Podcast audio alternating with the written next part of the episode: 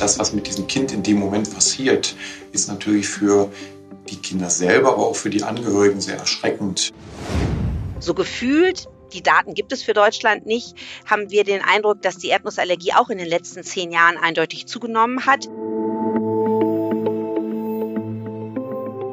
Herzlich willkommen zum Ärztetag Extra, einem Podcast der Ärztezeitung. Heute mit freundlicher Unterstützung von Immune Therapeutics.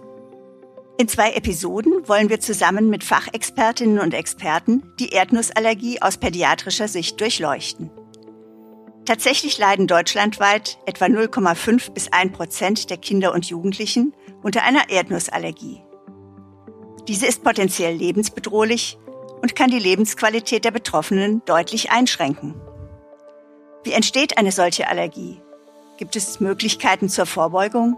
Und welche Symptome treten bei den Betroffenen auf? Darüber wollen wir im ersten Teil mit Privatdozentin Dr. Katharina Blümchen und Professor Dr. Christian Vogelberg sprechen. Frau Dr. Blümchen ist Fachärztin für Kinder- und Jugendmedizin mit Schwerpunkt Allergologie und Kinder- und Jugendpneumologie. Sie leitet als Oberärztin die Nahrungsmittelallergie und Studienambulanz der Klinik für Kinder- und Jugendmedizin am Universitätsklinikum Frankfurt. Herr Professor Vogelberg ist Facharzt für Kinder- und Jugendmedizin und Leiter der Pneumologie und Allergologie an der Klinik und Poliklinik für Kinder- und Jugendmedizin am Universitätsklinikum Dresden. Mein Name ist Silke Wedekind.